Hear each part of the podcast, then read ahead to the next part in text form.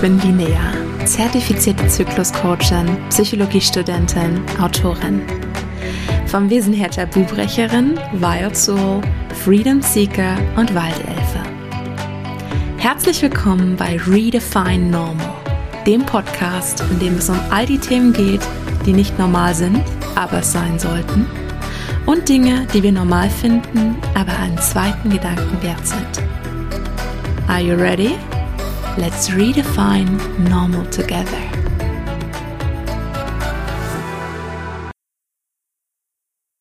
Herzlich willkommen zu einer neuen Folge Redefine Normal. Heute mit der Frage, was prägt unsere Sexualität? Beziehungsweise mit dem Gedanken, nur Pornos und eigene Erfahrung prägen meine Sexualität. Dahinter steht natürlich eine etwas provokante Lösung, denn es gibt so viel mehr Faktoren, die eine Rolle spielen. Und wenn wir diese Faktoren auseinandernehmen wollten, dann bräuchten wir mehrere Stunden und ich fürchte, dass mein Podcast aber nur 240 Minuten im Monat zulässt. Ähm, deswegen werden wir uns heute mit einer nicht minder tiefen, aber etwas verkürzten ähm, Faktorenliste begnügen müssen. Also, zunächst mal die Frage, warum sollten wir überhaupt beginnen, uns mit unserer Sexualität auseinanderzusetzen?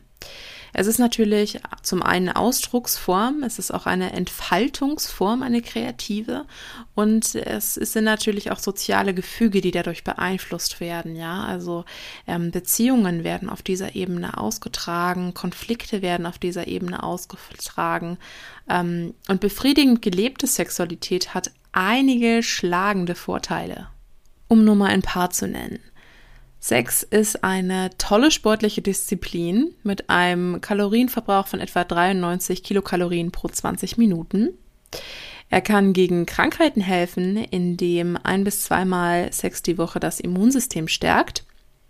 Er lindert Schmerzen.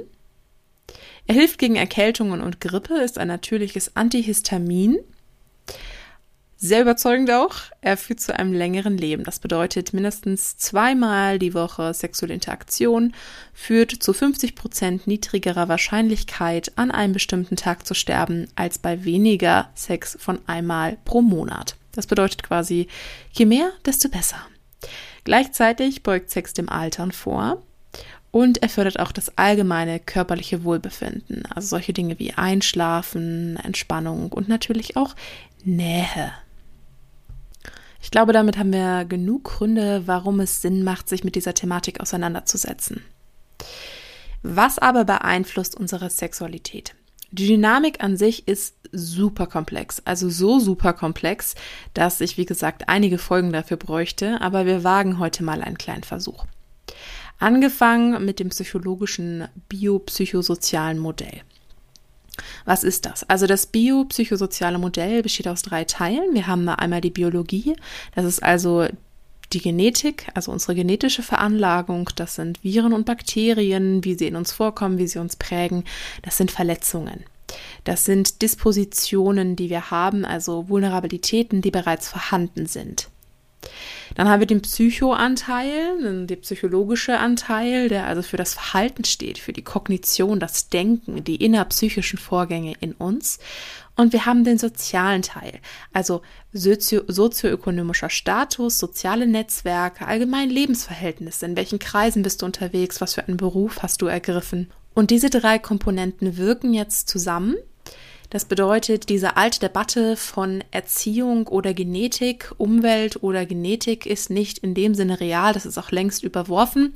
Mehr es so, dass dieses biopsychosoziale Modell in vielen Lebensbereichen, unter anderem eben, wie gesagt, in der Beeinflussung unserer Sexualität, in der Bildung unserer Sexualität eine riesige Rolle spielt. Jetzt kann man das Ganze noch ein bisschen näher beschreiben. Man kann sagen, ähm, uns beeinflussen Kultur, Politik, Gesetze, Regeln. Ähm, da möchte ich den Punkt mit, der, mit den Regeln und Gesetzen ein bisschen tiefer ausführen, weil die Geschichte hinter dem, was heute da ist, was heute an Paarproblemen da ist, an Dynamiken da ist, ist natürlich geprägt durch das, was vor uns da war, durch das, was gesellschaftlich noch verankert ist, auch wenn die Gesetze sich geändert haben. Deshalb, ohne hier auszuarten, ein kleiner Abriss. Was vielleicht vielen bekannt ist, 1919 durften in Deutschland die Frauen erstmals wählen, in der Schweiz erst 1971 und schockierenderweise im Kanton Appenzell Innerrhoden erst 1991. 1958 durften Frauen in Deutschland dann allein ihr eigenes Konto eröffnen und auch ohne Erlaubnis des Ehemanns einen Führerschein machen. Hurra! 1966 gab es einen, nennen wir es mal, Rückschritt, denn da urteilte der Bundesgerichtshof zur Sexualität als eheliche Pflicht. Dort hieß es, es genügt nicht, wenn Frauen die Beiwohnung nur teilnahmslos geschehen lassen. Wenn es ihr infolge ihrer Veranlagung oder aus anderen Gründen, unter anderem Unwissenheit, versagt bleibt, im ehelichen Verkehr Befriedigung zu finden, so fordert die Ehe von ihr doch eine Gewährung in ehelicher Zuneigung und Opferbereitschaft und verbietet es Gleichgültigkeit oder Widerwillen zur Schau zu tragen. Mit anderen Worten, Sie muss trotzdem Sex haben und so tun, als wenn es ihr Spaß macht. 1969 homosexuelle Handlungen gelten nicht mehr als unzüchtig, werden also nicht mehr bestraft. Wichtig ist zu erwähnen, dass in der DDR das bereits seit 1950er Jahren nicht mehr angewendet wurde.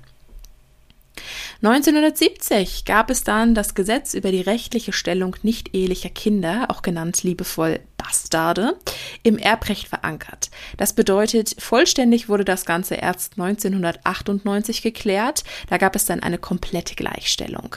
Mm, das betraf so Regelungen wie Unterhaltsrecht, Umgangsregeln und da wurden dann diese nicht-ehelichen Kinder dem Status von ehelichen Kindern angeglichen.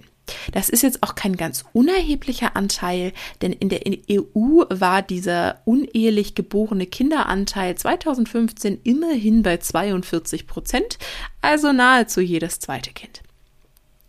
Seit 1973 ist auch der Kupplungsparagraph gestrichen. Das bedeutet, ähm, dass die Förderung und Tolerierung von außerehelichem Geschlechtsverkehr Unzucht bis dato genannt, ähm, plötzlich straffrei wurde.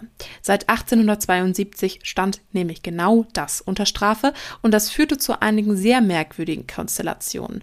Zu so Sachen wie, wenn ich einen Freund habe und bei meinen Eltern bin, muss ich aufpassen, weil die würden sich der Unzucht mit strafbar machen, wenn sie wissen, dass ich und mein Freund Sexualität ausleben, obwohl wir noch nicht verheiratet sind.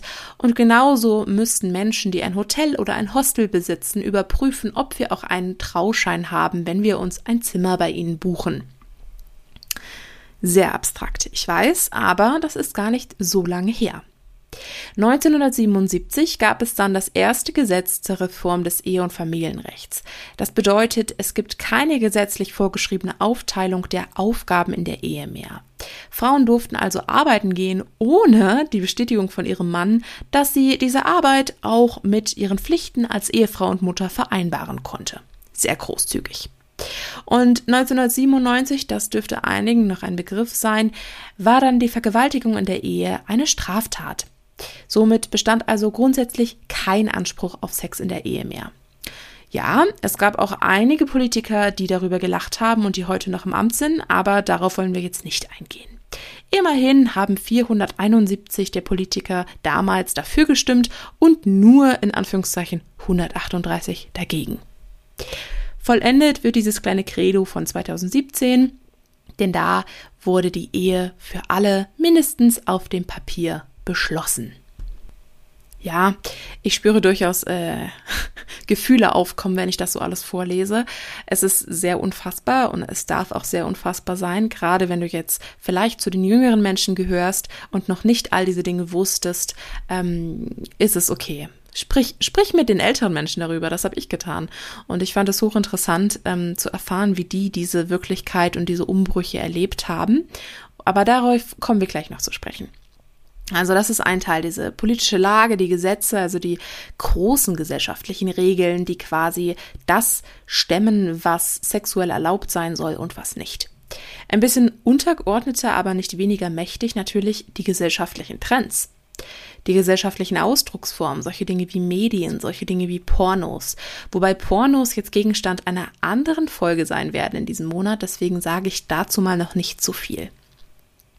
Relevant auch zur Beeinflussung der Sexualität Darstellungen von Liebe. Ja, wie wird Liebe vermarktet? Wie wird Liebe gezeigt?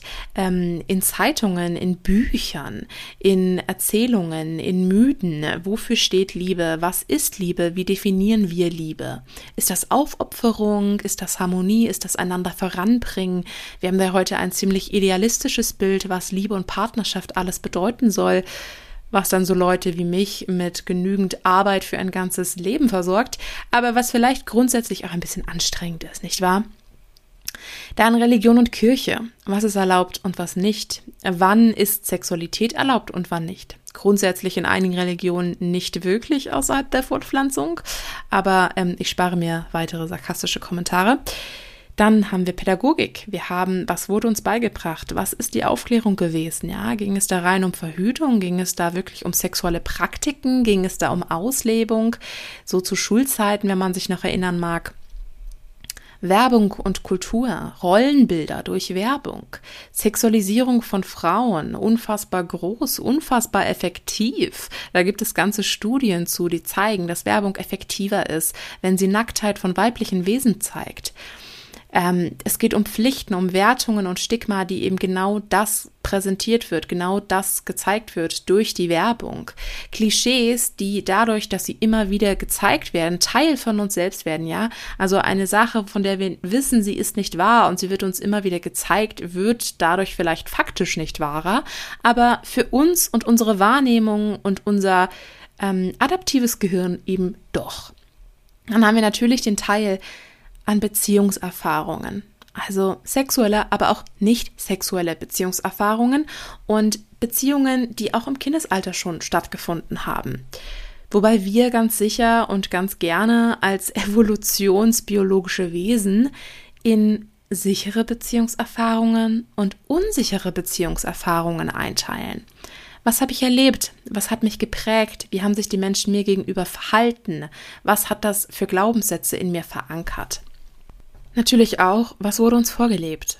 Also, was für Botschaften waren in der Familie präsent? Es gibt ja häufig auch so Familienmotto, ähm, sowas wie wir geben nicht auf oder wir teilen mit allen oder ähm, Freiheit und Abenteuer. Da gibt's super verschiedene Möglichkeiten. Dazu gehört natürlich auch das Modelllernen. Was beobachte ich bei Menschen, die mir nahestehen, bei älteren Menschen? Wie sieht Liebe aus? Wie sieht Sexualität aus? Was ist okay und was ist nicht okay? Dazu gehören natürlich auch Mythen und Geschichten, Anekdoten, die erzählt werden, vielleicht eher zum Unterhaltungscharakter, können aber zum emotional prägenden Ereignis für uns werden. Regeln und Erfahrungen, selbst durch Dritte, also auch durch Freunde und Freundinnen.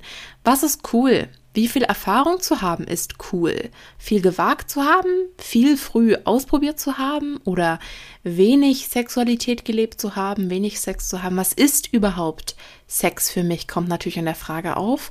Und auch in welchem Alter? Mit welchem Geschlecht? Ein letzter Punkt, ähm, den ich gerne etwas ausführen möchte und der mich auch, ich will nicht sagen überrascht hat, aber der mich sehr eingenommen hat, weil er so groß ist und weil er so unterrepräsentiert ist und deswegen auch mit Hauptpunkt für diese Folge ist, ist der folgende. Und zwar die Auswirkungen der Generationen vor uns auf uns. Was bedeutet das? Das bedeutet Kriegstraumatisierung vor allem. Ja, also Sabine Bode hat dazu ein sehr interessantes Buch geschrieben, sogar mehrere inzwischen wo es um Kriegskinder und Kriegsenkel geht. Jetzt muss man vielleicht kurz sagen, wer sind die Kriegskinder, wer sind die Kriegsenkel? Die Kriegskinder sind letztlich die Generation, die, die wir heute als Großeltern bezeichnen würden. Und die Kriegsenkel sind in der Regel die, die zwischen 1960 und 1975 geboren sind, also die heute etwa zwischen 54 und 69 Jahren alt sind. Und was hat das jetzt für Auswirkungen? Was hat man da festgestellt? Was haben erstmal, so rum muss man fragen, die Kriegskinder erlebt? Sie haben erlebt, Triggerwarnung, zerstörte Städte, zerrüttete Elterngenerationen, abwesende Väter, teils Väter, die zehn Jahre nach Kriegsende erst entlassen wurden. Sie haben ständige Angst, ständigen Mangel, ständige Flucht, ständiger Verlust, Schuldgefühle. an Teilhabeschaft von Machtintrigen und Indoktrinationen erlebt. Sie haben eine Hilflosigkeit gehabt als Kinder und sie haben natürlich auch diesen Wiederaufbau miterlebt, das Kräftezehrende und die Sprachlosigkeit. Die Sprachlosigkeit ihrer Eltern, aber auch Sprachlosigkeit, die aufgrund dieser Geschehnisse zu ihrer eigenen Sprachlosigkeit wurde. Sie sind verstummt und haben nicht über Dinge gesprochen, oftmals. Man hat festgestellt, dass 10% der deutschen Kriegskinder PTBS hatten, während es in der Schweiz lediglich 0,4% der Kinder waren. Wir haben Kinder, die Waisen oder Halbwaisen sind. Wir haben Kinder, die brennende Häuser sehen, die Tote sehen, die äh, nach Hause kommen und nichts ist so, wie es war, als sie vor einer Stunde noch weg waren, die Augenzeugenberichte, wo Piloten, die die Bomben abwerfen, in die Augen geblickt werden konnte. Es sind, es sind Millionen, aber es sind nicht die Zahl der Millionen, es sind Millionen Einzelschicksale. Und das ist es, was man sich vor Augen führen muss an dieser ganzen Angelegenheit. Und wie bereits erwähnt, hat Sabine Bode darüber berichtet, in ihren Büchern, die auch ziemlich bekannt geworden sind, Kriegskinder und Kriegsenkel. Und ähm, es geht konkret auch um diese Beziehung zwischen den Kriegskindern und den Kriegsenkeln. Und diese ist häufig geprägt durch Unverständnis, ja, durch diese Gedanken von, meine Eltern waren gute Eltern, sind jetzt keine Unmenschen, aber Sie verstehen mich einfach nicht. Sie leben in einer ganz anderen Lebensrealität als ich. Ähm, es gibt eine große Unsicherheit, paradoxerweise in dieser Generation der Menschen, die doch plötzlich im Vergleich zu den Kriegskindern alles hatte. Und warum? Weil eine Stabilität von den Eltern nicht gegeben werden konnte, weil diese wiederum, also die Kriegskinder, nie diese Stabilität erlebt hatten. Interessant in dem Aspekt ist natürlich auch die Übertragung von Traumata. Auf epigenetischer Ebene wissen wir längst, dass das insbesondere bei Frauen der Fall ist. Das bedeutet, ähm, was wahrscheinlich schon längst bekannt ist oder dir schon ein Begriff ist, ist die Epigenetik über die Eizellen. Das bedeutet, du hast als Eizelle existiert im, im Mutterleib deiner Oma. Weil als deine Oma schwanger war mit deiner Mutter, hat sich im vierten Schwangerschaftsmonat alles an Eizellen ausgebildet, was sie jemals haben wird. Und eben eine davon bist auch du. Und das klingt sehr komplex, sehr unvorstellbar, sehr unfassbar, aber das ist der natürliche Lauf der Dinge. Und vielleicht hilft es dir ein bisschen, die evolutionsbiologische Brücke zu schlagen, um das Ganze greifbarer zu machen. Denn natürlich versucht die Natur uns zu wappnen gegen die Gefahren im Außen.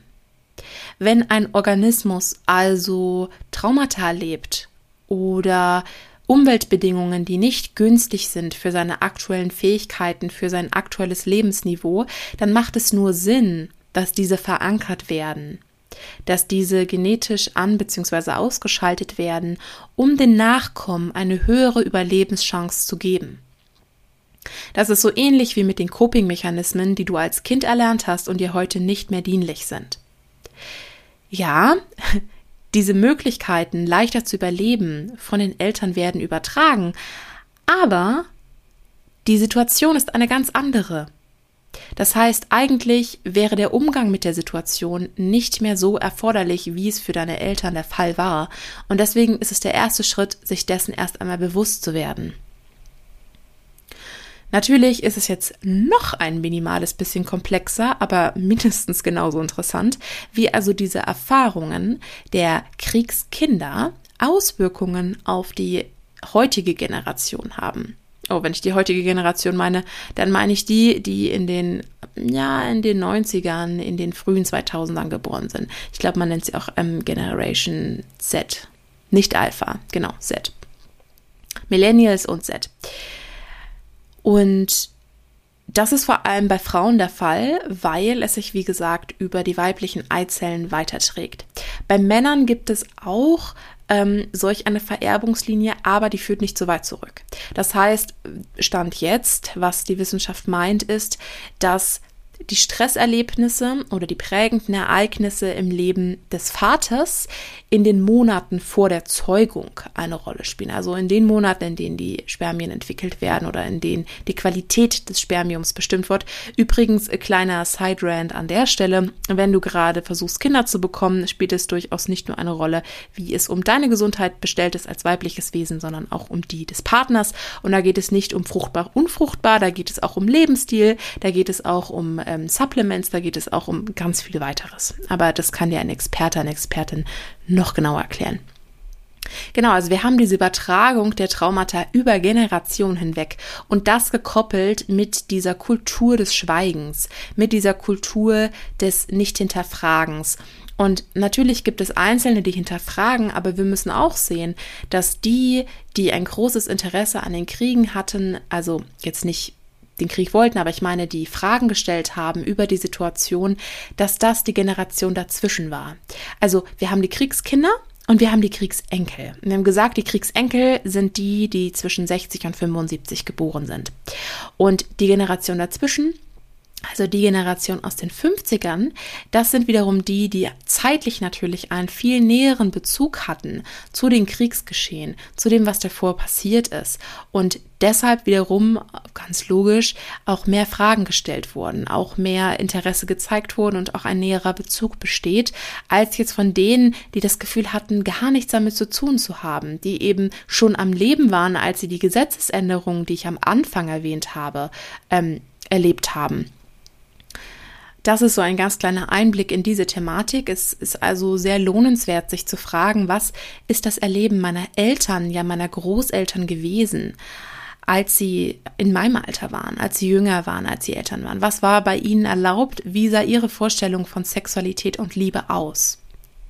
Und dann daraus nicht nur vielleicht Gespräche entstehen zu lassen und die Möglichkeit auf einen gemeinsamen, einen gemeinsamen Ausflug in die Vergangenheit, sondern viel, viel mehr die Möglichkeit auf Verbindung, die Möglichkeit auf Nähe und die Möglichkeit auf ein authentisches Miteinander. Aber natürlich ist diese Folge vor allem eine Folge über Sexualität und deswegen habe ich noch einige Reflexionsfragen für dich und diese sind wie folgt.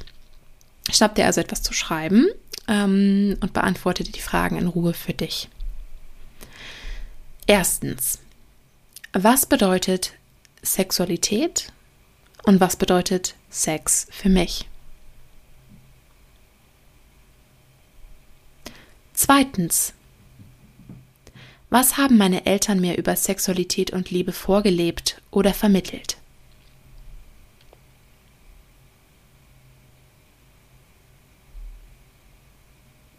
Drittens. Unter welchen Umständen, in welchen gesellschaftlichen Zuständen sind meine Eltern aufgewachsen? Nimm gerne auch die Großeltern dazu.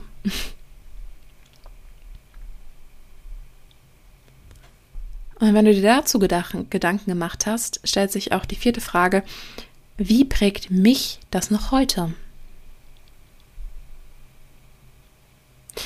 Ich wünsche dir ganz viel Freude mit diesen Reflexionsfragen, einige interessante Erkenntnisse Sprich mit Menschen darüber und wenn es nicht die Eltern oder Großeltern sind, dann mit Menschen deines Alters, die vielleicht genau die gleichen Schlussfolgerungen haben würden, die vielleicht genau die gleichen Erlebnisse haben würden. Erkenntnisse bereichern. In diesem Sinne wünsche ich dir einen wundervollen Abend, einen wunderschönen Tag, einen Start in die neue Woche. Und wenn du Unterstützung mit etwas brauchst, melde dich unfassbar gerne bei mir und wir vereinbaren ein persönliches Beratungsgespräch. Bis ganz bald.